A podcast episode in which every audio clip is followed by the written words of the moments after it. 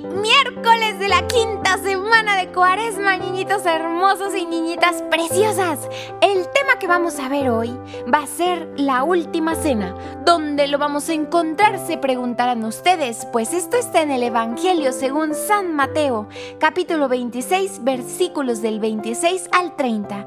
Dispongamos muy bien nuestros corazones y nuestros oídos y prestemos atención a la palabra del Señor. Mientras comían, Jesús tomó un pan, pronunció la bendición, lo partió, lo dio a sus discípulos y dijo, Tomen y coman, esto es mi cuerpo. Después tomó una copa, y luego de dar gracias se la dio mientras decía, Beban todos de ella, porque esta es mi sangre de la alianza, derramada por todos para el perdón de los pecados. Yo les digo que a partir de ahora ya no beberé del fruto de la vid hasta el día aquel en que beba con ustedes el vino nuevo en el reino de mi Padre. Palabra del Señor. Gloria a ti, Señor Jesús. Ahora bien, niñitos, tomemos la imagen del cáliz y la hostia. Obsérvenlos muy bien. Estos nos recuerdan el regalo tan profundo que en realidad es la Eucaristía. ¿La qué? La Eucaristía, donde estamos llamados a consumir el cuerpo y la sangre real de nuestro Señor Jesucristo. Jesús era miembro de la fe judía y debido a esto observaba la Pascua. ¿Se acuerdan ustedes, niñitos, de lo que se conmemora en la Pascua? Vamos a recordarlo. Siglos antes, los antepasados de Jesús, la nación israelita, había sido esclavizada en Egipto. Dios escuchó sus clamores y llamó a Moisés para guiar al pueblo judío hacia la libertad. A través de Moisés, Dios envió una serie de plagas sobre la nación de Egipto.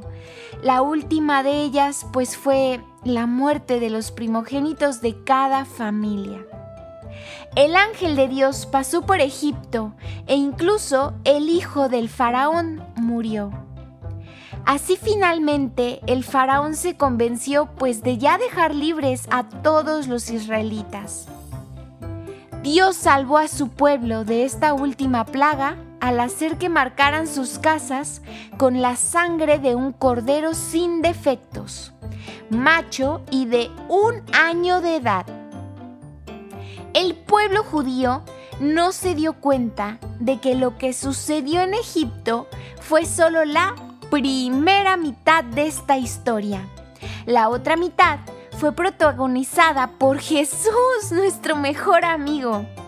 Cuando él mismo concluyó estos eventos, muchos años después, con la última cena y el Viernes Santo en la cruz, Jesús mismo se convirtió en el Cordero Virgen, cuya sangre nos protege de la destrucción, de toda maldad, de todo lo que nos quiere herir y hacer daño. Y no solo eso, él nos ofrece su verdadero cuerpo y su verdadera sangre como alimento y bebida para que podamos estar completamente unidos a Él. Niñitos hermosos, hemos llegado a esta parte en la que bien juntitos oramos. Cerramos nuestros ojitos, abrimos nuestros corazones y decimos juntos, Oh amadísimo, dulcísimo mejor amigo Jesucristo, enséñame por favor a asombrarme de la maravilla que es la Eucaristía.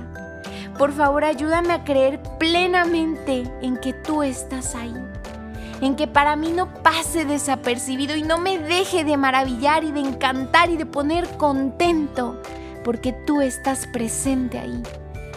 Tu sangre y tu cuerpo están en ese cáliz y en esa hostia.